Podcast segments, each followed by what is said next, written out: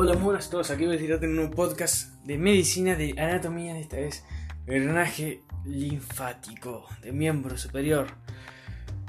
La segunda vez que lo grabo y pensé que me había quedado bien, pero me di cuenta que tuvo un errorcito y lo dejo pasar. No, ya fue. Vamos a grabarlo de vuelta.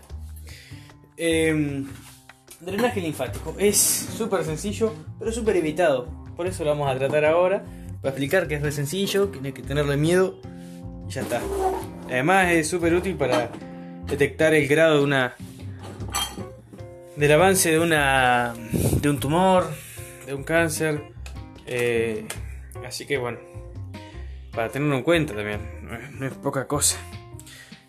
El superficial acompaña a las venas, principalmente a las venas eh, cefálica y mediana.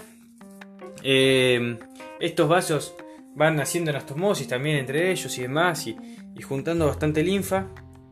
Eh, los que acompañan la vena mediana a la altura del codo van a drenar los nodos linfáticos que están a la altura de esta articulación que se, que se llaman los supratrocleares y van a continuar eh, profundizándose a la altura de la arteria de la vena braquial más o menos y drenando en los eh, unos nódulos linfáticos profundos llamados humerales laterales o grupo lateral. Quédense con eso por ahora. Los de la que siguen a la vena mediana, digamos, no van a drenar en los nodos linfáticos del codo, sino que siguen eh, en dirección anterior y lateral, cruzan muy gradualmente al músculo bíceps braquial, entrando al surco delto pectoral y ahí se van a encontrar con un pequeño ganglio en la zona más apical de este surco, la zona más proximal de este surco, donde algunos van a drenar y otros van a drenar directamente cuando la vena esta cefálica se une con la axilar. Y en ese momento, eh, en esa ubicación hay un ganglio, pero es un ganglio muy complicado de llegar, digamos. Eh, y es el ganglio eh, apical, es como la última instancia. Por eso se me resulta raro y ahora lo último lo voy a ver de vuelta. Bueno, eso es todo por drenaje linfático superficial. Drenaje linfático profundo siguen a las venas, que siguen a las arterias eh, en trayectoria, pero en diferente sentido. Los nodos linfáticos, los vasos linfáticos van a seguir el mismo sentido que las venas. Eh, bueno, quería hacer esa aclaración, porque a veces dice sigue las arterias, no, sigue las venas. Las venas son satélites las arterias nomás. Eh, pero tienen diferente sentido. Misma dirección, diferente sentido.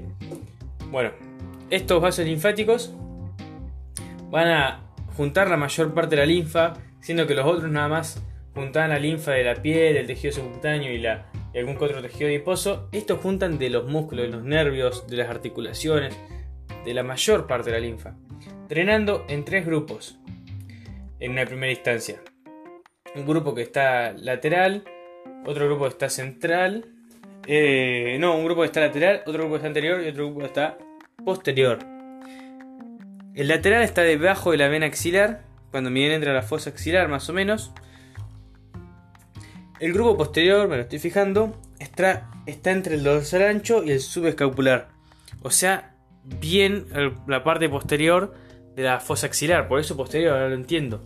¿Vieron los límites de la fosa axilar? Que hemos dicho que el límite posterior era el dorsal ancho y el subescapular. Bueno, entre esos músculos está este grupo posterior. Y muy seguramente esté en el inicio esta fosa axilar. En la parte más distal, en la base sería. Eh, en la base, entonces, tirando hacia posterior, está el grupo posterior. Hacia lateral está eh, el grupo lateral, que es el que recibe la mayor parte de la linfa. Cabe aclarar esto.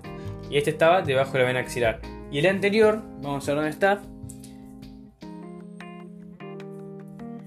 En el borde lateral del músculo pectoral mayor. Borde lateral del músculo pectoral mayor. ¿Qué músculo eran límites del anteriores de la fosa axilar? El pectoral mayor primero y después hacia medial tenemos pectoral menor y, mm, y subclavio. Así que eh, el más lateralmente es el pectoral mayor y el grupo lateral se encuentra debajo del pectoral mayor. Eso es eh, todo por el nivel 1 de estos eh, nodos linfáticos profundos, donde de este nivel 1 van a drenar más que nada en el lateral, grupo lateral, que está debajo de la vena axilar. Ese es el que más va, linfa va a obtener, va, sí, va a agarrar. Y este la va a drenar en una segunda instancia, si ve que necesita un segundo drenado, en eh, los grupos centrales, que son el que sigue. El grupo lateral va a ser lo mismo. Y em, el grupo anterior, que hemos mencionado que estaba... Este grupo anterior... Ah, no, me equivoqué. Lateral... No, no, eh, bien, bien. No hay... Bien. Bien, bien, bien. El grupo... Bien. El grupo anterior es el que está de borde lateral del pectoral mayor, no el lateral. Eh, el grupo anterior, que está en el borde anterior lateral del pectoral mayor, va a drenar en los nodos linfáticos centrales igual que los otros dos, pero también en los apicales, o sea, en la última instancia. Eh, para tenerlo en cuenta. Y ya pasamos para el Em, el grupo central. Algo para aclarar, todos estos drenan del miembro superior y el grupo anterior también drena del dorso, siendo que drena de las mamas y de la parte torácica lateral. Eso es muy importante porque, qué sé yo, en un cáncer de mama, eh, esa linfa, parte de esa linfa, va a ser drenada por estos nodos. Y estos nodos eh, van a ser evaluados para ver si el cáncer eh, ha llegado a diseminarse eh, a tal o cual punto.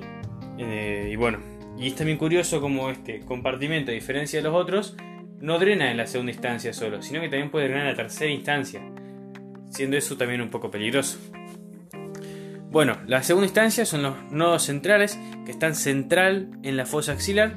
Eh, reciben la linfa de los nodos 1, 2 y 3, o lateral anterior y posterior, y la drena la última instancia que es los nodos apicales que están en el vértice, en la zona más apical de la fosa axilar, eh, concretamente en el primer espacio intercostal. ¿Se acuerdan que la primera costilla era parte del vértice, del límite del vértice de la fosa axilar? Bueno, en el primer espacio intercostal están estos nodos apicales y esos son los que van a recibir la linfa de todo el miembro superior y como dijimos, de las mamas y la parte torácica lateral drenando al tronco sub, eh, sí, sub, tronco subclavio.